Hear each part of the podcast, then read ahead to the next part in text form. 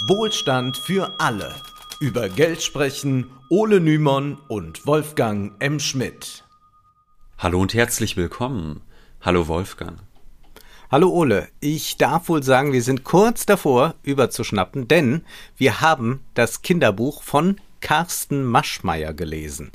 Es heißt Die Start-up Gang, unser größtes Abenteuer von der Idee zum Erfolg.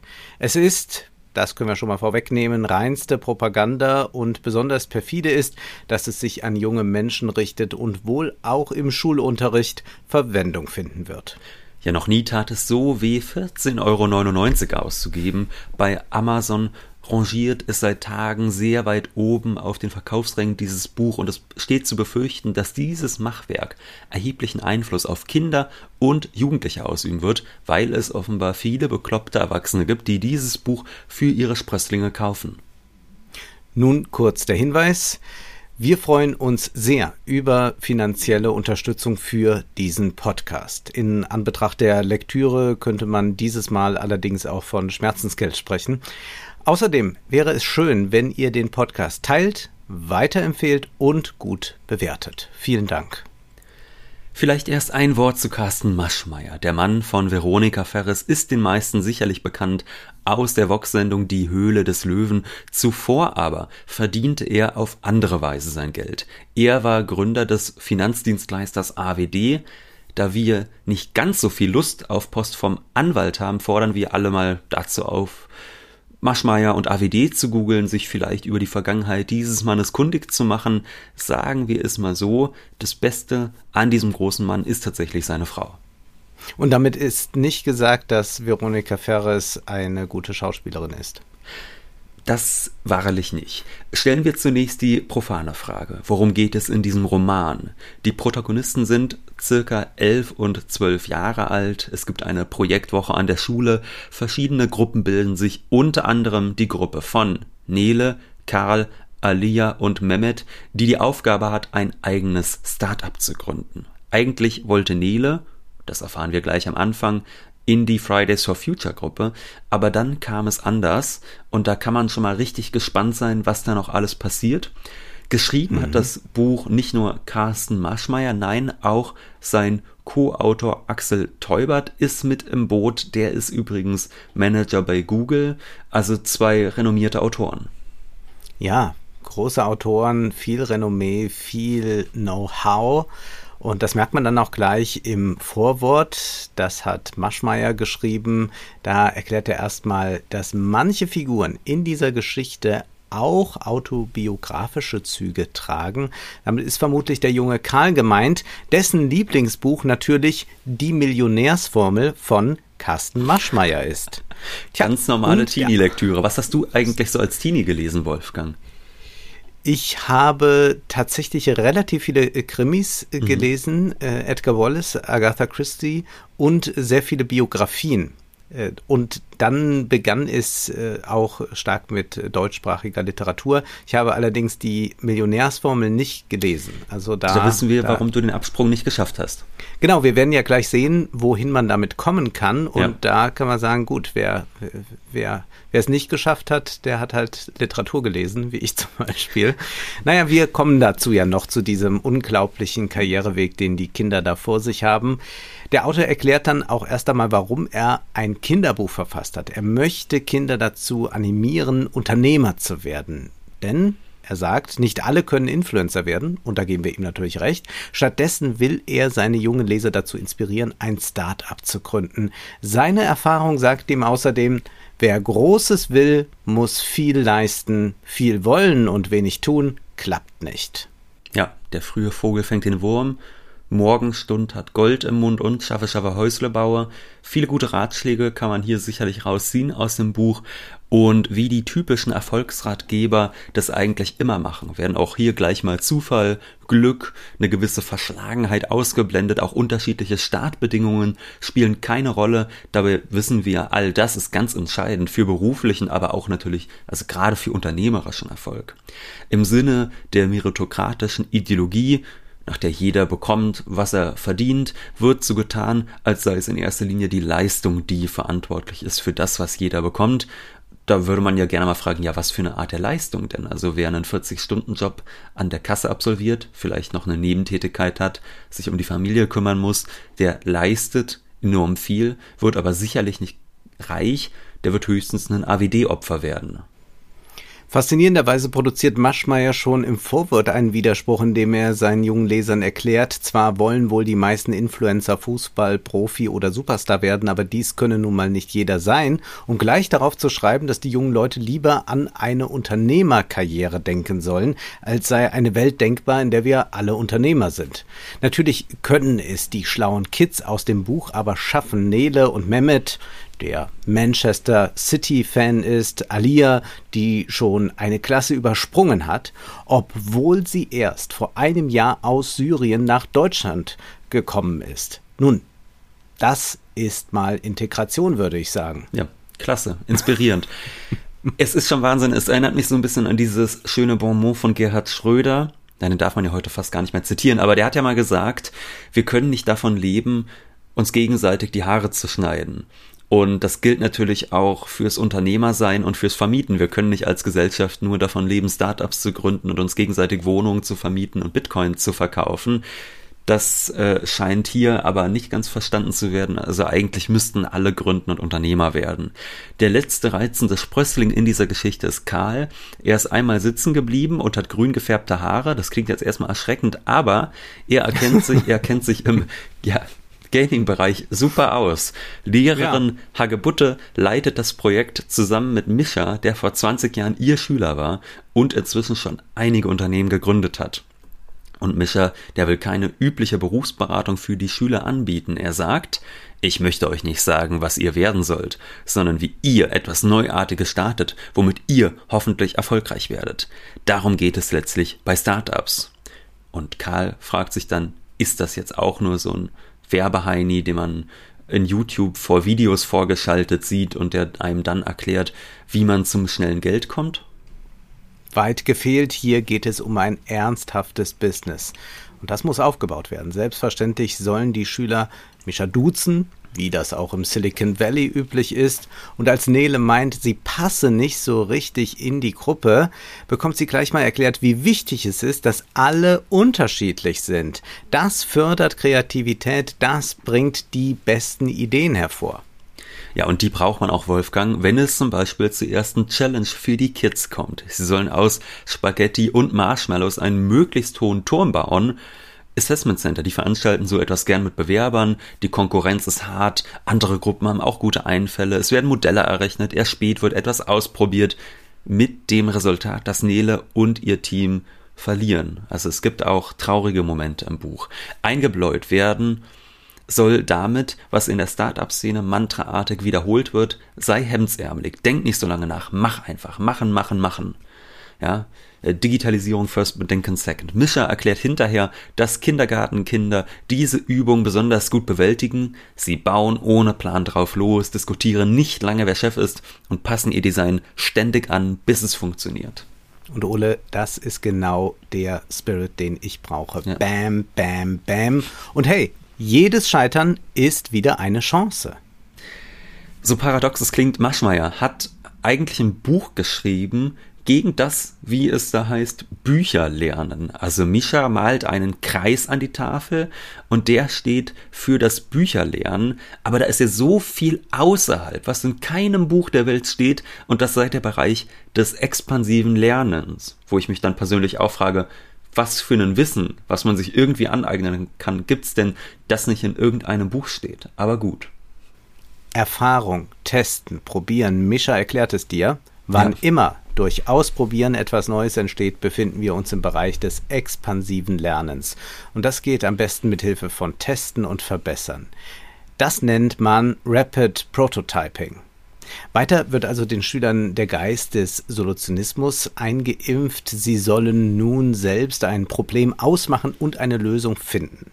Karl erzählt, dass er, um mehr Abonnenten auf seinem YouTube Gaming Kanal zu bekommen, dringend besser spielen müsse. Aber das geht nur, wenn er eine ideale Maus hätte. Aber es gibt eigentlich keine perfekten Gaming Mäuse für Kinderhände. Das Problem ist hiermit definiert und bald auch gelöst. Aus Knete formen die Schüler individuell angepasste Gaming-Mäuse. Mehmet ruft Customized. Super. Wir passen jeden von uns seine Maus individuell an.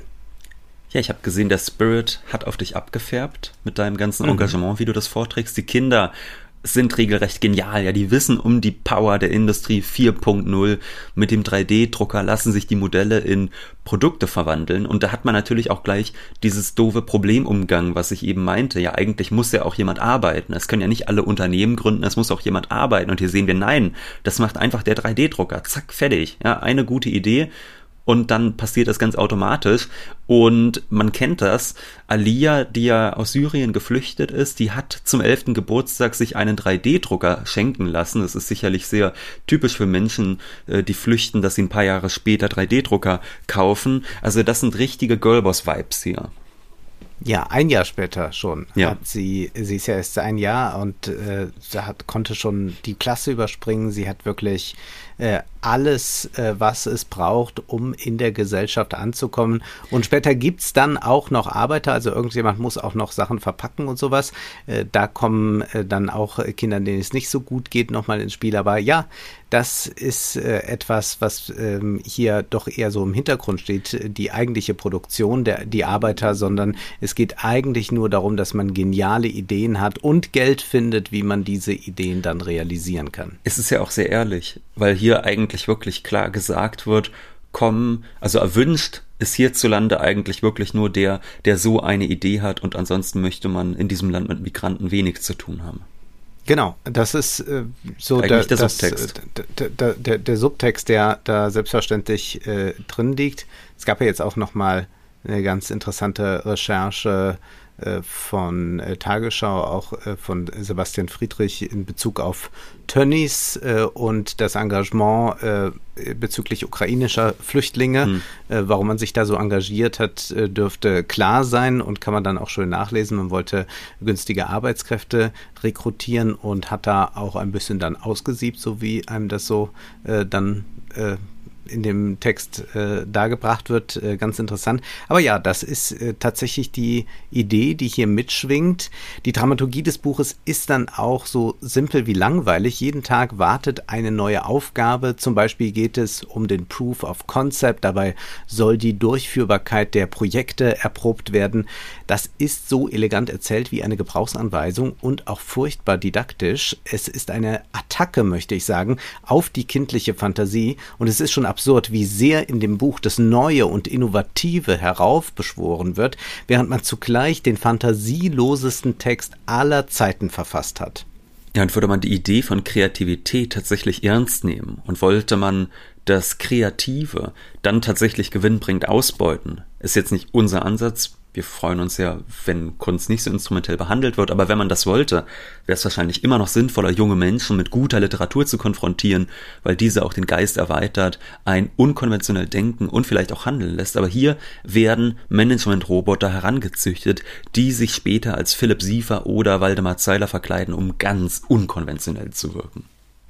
Und das Buch richtet sich nicht nur gegen das Bücherlernen, sondern es ist ein Angriff auf die humanistische Bildung. Bildung soll hier nur funktionalen ökonomischen Nutzen haben. Es ist das, was dann auch Influencer wie Luisa Dellert fordern, dass sie dann sagen, wir bringen an der Schule den Leuten nicht das Richtige fürs Leben bei. Wieso erklärt man äh, Kindern nicht, wie man eine Steuererklärung macht, wo man auch erstmal sagen kann, naja, das ist ja hoch individuell eine Steuererklärung. Ja. Wie will man das mal beibringen? Und außerdem äh, gibt es in einer arbeitsteiligen Gesellschaft auch da Möglichkeiten, sich helfen zu lassen. Aber es ist ganz absurd. Es geht alles nur äh, darauf, läuft es hinaus, dass man sagt, keine Gedichtanalysen. Wir brauchen wirklich mehr praktisches Wissen. Ja, und ich meine, jeder normale Angestellte, der kann sich ja wirklich sehr schnell aneignen, was es braucht für die Steuererklärung mit einem bisschen rumgegoogle und alles, was komplizierter als das ist, äh, da braucht man ja eigentlich in diesem Land eh einen Steuerberater für. Von daher fragt man sich dann auch, was sollen immer solche Forderungen? Das finde ich immer persönlich äh, recht ulkig. Ich meine, in der Schule wird einem doch gerade beigebracht, wie man solche Informationen dann bekommt. Ja, also ich meine, nach zwölf Jahre Schule äh, zwölf Jahren Schule müsste eigentlich jedem klar sein, wie man an die Information kommt, wie man eine Steuererklärung macht und dann bringt man sich das in einer Stunde selbst bei. vor allem ist es so schnell dass es sich verändert, äh, was, ja. was bei Steuererklärungen wo verlangt wird. Also was, was soll das jetzt bringen, wenn man das 15-Jährigen beibringt, äh, die dann äh, fünf Jahre später oder vielleicht acht Jahre später im Beruf sind und dann was völlig anderes machen. Es ist verrückt, aber ich möchte mal die Gelegenheit nutzen, meine Lieblingsstelle mhm. zu zitieren.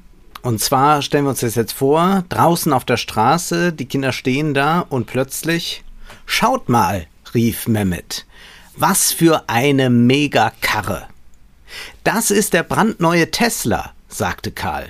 In Perlmuttweiß, fett, der ist erst seit letzter Woche auf dem Markt. Hält er hier etwa an? fragte Mehmet, als der Wagen langsamer wurde und an die Bordsteinkante heranfuhr. Sofort staute sich ein Pulk von Schülern vor dem Ausgang an, die das Auto bestaunten. Spinn ich oder sitzt da gar keiner am Steuer? Fragte Karl. Das muss die komplett selbstfahrende Version sein. Ganz normale Zwölfjährige. Ich frage mich ja gerade. Was würdest du eigentlich davon halten, ja. wenn ich dann Hörbuch äh, Ich wollte gerade sagen, gibt's das Soll ich schon? mich da mal anbieten? Ich weiß es nicht. Ich könnte mich an, ich, ich würde es aber gerne mit der Ferris zusammen einlesen. Ja, du machst es mit so einem Engagement, so einer Begeisterung für dieses Werk, für den Spirit. Da würde ich dich sofort vorschlagen. Vielleicht haben sich diese Autoren aber auch wirklich eine ganz andere Aufgabe gestellt, Wolfgang. Also vielleicht nehmen wir den Maschmeyer zu sehr beim Wort und glauben ihm, dass es darum geht, Kinder äh, zu inspirieren, zu gründen etc. Aber vielleicht geht es doch um was ganz anderes. Vielleicht haben die sich wirklich gefragt, wie man, wie kann man aus Kindern Monster machen? Denn wirklich das, was du gerade vorgetragen hast, das ist eigentlich nur noch furchterregend. Kommen wir mal zurück zum Schulprojekt. Langsam nimmt das Business Gestalt an. Die Mitschüler, die wollen jetzt unbedingt individualisierte Mäuse haben. Die Namensgravur kostet übrigens extra. Interessant ist dabei die doppelte Gaming-Struktur. Sowohl geht es um eine Gaming-Maus und um Karls Gaming-Kanal, als auch um das Spielerische beim Unternehmertum. Also diese Idee der Gamifizierung ist hier schon in alle Bereiche eingesickert. Jedoch nicht wie bei Schiller angedacht, der sagte, der Mensch spielt nur, wo er in voller Bedeutung des Wortes Mensch ist und er ist nur da ganz Mensch, wo er spielt. Tatsächlich finden wir hier das exakte Gegenteil vor. Das Spiel ist gerade nicht frei von Zwecken, sondern ein bloßes Mittel zum Zwecke der Profitmaximierung. Folglich wird die Komponente des Glücks und des Zufalls eliminiert. Es bleibt nur noch die Leistung oder, wie es in Karls Steckbrief heißt, wenn Luck zur Gewohnheit wird, nennt man es Skill. Kannst du ja auch mal eine schöne Insta-Kachel draus machen, ja. Ole. Den Autoren geht es darum, den liberalen Wettbewerbsgedanken ins Klassenzimmer zu bringen. Die Schüler sollen sich als Konkurrenten wahrnehmen und die Ellenbogen ausfahren, um die Challenges zu gewinnen. Teamfähigkeit ist letztendlich nur ein Skill, um die anderen Teams zu besiegen. Ein Konkurrent von Nele, Karl und Co. ist das Team, das einen Filter entwickelt hat, um Plastik aus Ozeanen zu fischen. Und so harmlos das Buch auch daherkommen mag, eigentlich ist das Ziel eine Entsolidarisierung bereits hier bei den Jüngsten angestrebt. Ja, es geht also wirklich darum, dass man Subjekte herausbildet, die die kapitalistische Marktwirtschaft am besten gebrauchen kann. Ja, das Traurige an dem Buch ist, da braucht es ja fast gar nicht mehr den Maschmeier zu. Diese Denkweise, die ist schon längst in Schulen und besonders natürlich an Universitäten hegemonial geworden. Alles muss auf direkten ökonomischen Nutzen ausgelegt sein. Was nicht wirtschaftlich auszuschlachten ist, verschwindet von den Lehrplänen oder erhält keine Drittmittel. Und es wird überhaupt nicht mehr von der herrschenden Politik in Frage gestellt, sondern immer weiter forciert.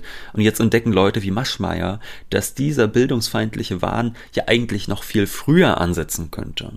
Wenn Elfjährige von dieser Optimierungslogik bislang noch nicht so sehr indoktriniert worden sind, soll das nun spätestens mit diesem Machwerk gelingen.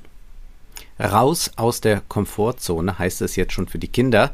Die aus Syrien geflüchtete Alia muss deshalb für ein Boomer-typisches Dekadenznarrativ herhalten. Alia vergleicht ihre Heimat mit Deutschland und fragt sich, warum ihre in Syrien zurückgebliebene Freundin Nadira sich seit Tagen nicht meldet.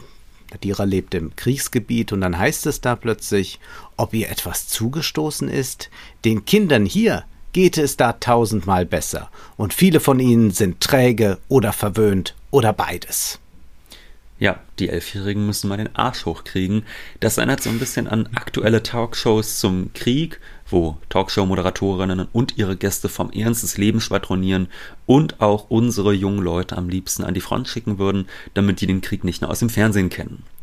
Mhm. Man ist da bei der Lektüre schon regelrecht verwundert, wie viele Klischees die Boomer von jungen Leuten im Kopf haben, auf 170 Seiten passen. Und da geht es nicht nur um Klischees gegenüber jungen Menschen, sondern auch sonst regieren. Hier ganz klar die Vorurteile. Mehmets familiäres Umfeld besteht aus Secondhand Samir, aus Amazon Ahmed und Mehmets Vater hat selbstredend eine Dönerbude.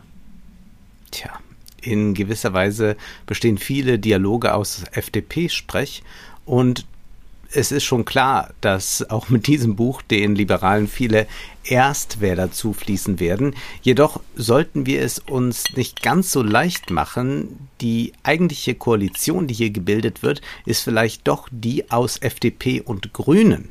Eigentlich wird in dem Buch ein, wie Nancy Fraser es nennen würde, progressiver Neoliberalismus propagiert. Nicht nur sollen auch pinkfarbene Mäuse produziert werden für die Gamerinnen. Es ist erstaunlich, welche Wendung die gesamte Geschichte nimmt. Wir erinnern uns, schon 2019 war ja Luisa Neubauer bei dem im Berliner Olympiastadion geplanten Petitionsevent des Einhorn-Unternehmens beteiligt.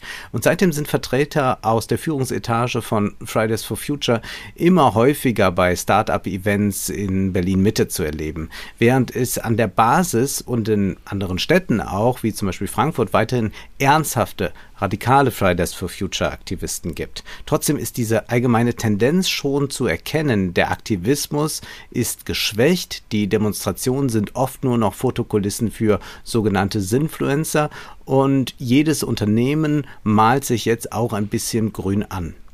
Ja, und für diese Entwicklung steht in die Start-up-Gang Nele. Nele ist klimabewegt, kommt aus gutem Hause und will jetzt mit dem Start-up die Welt verändern. Im Anhang des Buches finden wir Neles LinkedIn-Profil und darin ist zu lesen, viele interessante Gespräche beim Weltwirtschaftsforum in Davos, aber zu wenig Frauen hier. Also das ist wirklich ein richtiger Girlboss. Und dieser Girlboss und die anderen, die haben nun das Problem, mit einem Engpass klarzukommen, Wolfgang. Inzwischen ist die Nachfrage nach den ausgedruckten Mäusen und auch anderen Gaming-Figuren, die sie herstellen, enorm gestiegen. Denn Karl hat auf seinem YouTube-Kanal dafür geworben und eine YouTuberin mit Millionenreichweite ist auf die Produkte aufmerksam geworden. Also wir sehen hier, das ist modernes Influencer-Marketing. Mit anderen Worten, der Laden brummt. Aber Sie haben nur einen Drucker. Die Nachfrage nach den Mäusen und anderen Gaming-Figuren, die sie ausdrucken, ist jedoch wesentlich höher. Nele meint nun, man brauche einen Investor oder am besten einen Schutzengel. Und wir Startup-Fans, wir wissen natürlich, was kommt jetzt als nächstes, welches Konzept, was wird erklärt? Na klar, der Business Angel. Das sind Leute, die früh in ein Startup investieren, jedoch meist nicht nur mit Geld, sondern auch mit Rat und Tat dem Unternehmen zur Seite stehen. Mischa taucht plötzlich wieder auf und schlägt ein Seed Investment vor. Mischa investiert 200.000 Euro und will 20 Prozent Beteiligung. Das heißt, er bewertet das Unternehmen mit einer Million Euro. Abgemacht. Produziert wird jetzt bald auch nicht mehr im Kinderzimmer und es wird skaliert. Es werden weitere 3D-Drucker angeschafft. Aber es gibt dann schon bald das nächste Problem. Wir wissen ja, Ressourcen sind ja auch so ein Ding. Wir sprechen jetzt immer häufiger darüber. Es heißt dann, die Bestellungen liegen diese Woche 23 Prozent über der Vorwoche. Im Vergleich zum Vormonat sind sie um 53 Prozent gewachsen. Leider sind die Kosten im selben Zeitraum sogar noch stärker gestiegen. Bei der aktuellen Burn Rate reichen unsere Geldmittel voraussichtlich bis Ende des Quartals. Wie kann das sein? Ich würde vor allem sagen, also wenn ich ein Kind hätte und das würde Wörter wie Burn Rate benutzen, da würde ich es wirklich sofort vor die Tür setzen. Die Produktion ist zu teuer.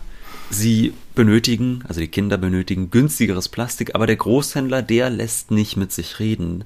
Und daraufhin erleben wir die herrschende Ideologie in Reinform. Also man wartet eigentlich nur noch darauf, dass gleich noch Joko und Klaas auftauchen. Der Moralismus der 30- und 40-Jährigen, der vermischt sich hier mit Profitinteressen. Alles unter dem Deckmantel der Progressivität. Nele, die sich wir erinnern uns, eigentlich bei Fridays for Future engagieren wollte, die bekommt von Mischa eine, wie es heißt, Win-Win-Situation vorgestellt. Denn da gibt es doch, wir haben es vorhin schon erwähnt, diese andere Schülergruppe, die hat ja ein Start-up gegründet, um Plastik aus den Ozeanen zu filtern und zu recyceln. Und würde man nun beide Firmen miteinander verschmelzen, ja, wir Fachleute, wir sprechen hier von Merger, da wäre nicht nur das Ressourcenproblem gelöst. Man hätte auch etwas für die Umwelt getan. Mischa erklärt, ihr könntet damit sogar werben und zum Beispiel die Fridays for Future Demos sämtlicher Schulen der Stadt sponsern. Die Moral von der Geschichte, die Klimakatastrophe können wir aufhalten, wenn wir nur genug Gründergeist walten lassen. Einfach genial. Und so verändern wir auch die großen Konzerne, denn die beiden miteinander verschmolzenen Startups sind bald so wertvoll, dass der Gaming-Konzern, mit dem sie bereits Lizenzverträge haben, das Unternehmen für 30 Millionen Euro übernimmt. Und so schnell werden clevere Kids zu Multimillionären. Tja, was habe ich in der Schule nur falsch gemacht? Schön blöd gelaufen, Wolfgang habe ich auch den Eindruck bei mir, da bin ich irgendwo falsch abgebogen. Es gibt mhm. jedenfalls für diejenigen, die vielleicht doch noch auf den rechten Pfad finden wollen, ein Nachwort von Maschmeyer. Daran erzählt er seinen Werdegang und da wird bezeichnenderweise die AWD-Affäre ausgeklammert. Er präsentiert sich als erfolgreicher Unternehmer und vor allem guter Mensch, denn er erklärt, er möchte von seinem Erfolg etwas zurückgeben. Und wie macht er das? Indem er mehr als 100 Startups investiert hat. Und da wollen wir an dieser Stelle mal ausdrücklich Danke, Carsten, sagen. Danke, dass du so selbstlos die Welt veränderst und den jungen Leuten so ein großartiges Vorbild bist. Ja. Diesen jungen Leuten wird dann auch noch eingeredet, dass es ihnen eigentlich viel besser als ihren Eltern geht, die Chancen noch nie so gut waren. Zitat, denn Gründen war noch nie so einfach wie heute. Das ist wirklich fantastisch, Wolfgang. Eine frohe Botschaft, die, die wir mitnehmen können. Man kann vielleicht kaum noch seine Miete zahlen, auch mit dem Heizen wird es jetzt knapp in den nächsten Jahren wahrscheinlich, aber Gründen war noch nie so leicht und vielleicht hat ja die Start-up-Gang auch für diese Probleme schon eine Lösung in petto. Ja, ich denke auch, am Ende handelt es sich auch da nur um dornige Chancen. Äh, oder wie war das? Ne? Probleme ja. sind dornige Chancen, so in etwa war die Formulierung. Konservative und Liberale fordern bekanntlich immer häufiger, dass wir Wirtschaftsunterricht an Schulen brauchen. Und man kann sich denken, dass dieser Unterricht dann in etwa die Dramaturgie von Maschmeyers Kinderbuch haben wird. Und schon jetzt gibt es an Schulen immer häufiger solche Projektwochen, in denen Schüler mit den Segnungen des Kapitalismus indoktriniert werden. Man kann nur hoffen, dass sich seitens der Schüler dagegen Widerstand regt und vor allem, dass es genügend aufrechte Lehrer gibt, die sich dieser Propaganda widersetzen. Nun ist aber erst einmal Schluss für heute, denn Zeit ist Geld. Prosit. Das war Wohlstand für alle. Ihr könnt uns finanziell unterstützen über paypal.me-ole und Wolfgang oder über die in der Beschreibung angegebene Bankverbindung. Herzlichen Dank.